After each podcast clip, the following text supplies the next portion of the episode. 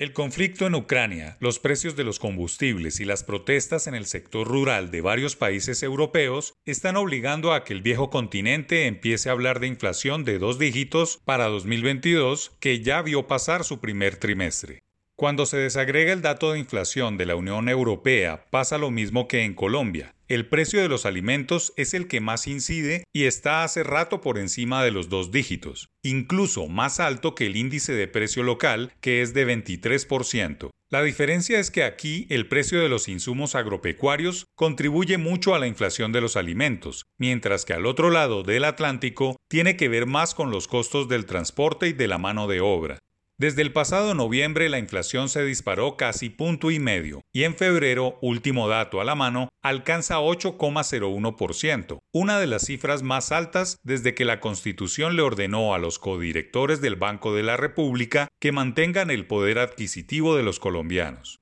Lo que más asusta de esta cabalgata de precios altos es el incremento de los alimentos cercano a 24%, cifra que no se veía desde hace un par de décadas. Mal de muchos, resignación de tontos, reza el adagio popular, por lo que no sobra recordar que la inflación en Estados Unidos es la más alta en 40 años y que la del viejo continente la mayor en 30 años. Quizá ese no sea el problema mayor, pues las alzas salariales han amortiguado los precios caros, pero se han absorbido dichos incrementos. El verdadero problema es que las autoridades económicas se aferran a que es un tema transitorio, sin mirar en detalle lo que dicen las externalidades. Martin Wolf, el analista de Financial Times, plantea que la inflación es un tema importante que puede provocar impactos muy negativos. Mi presunción es que bajará, pero ni tan rápido ni de forma tan completa como los bancos centrales quisieran, y por tanto, sobre todo en Estados Unidos, habrá un endurecimiento de la política monetaria, y eso nos conducirá a una desaceleración de la economía mundial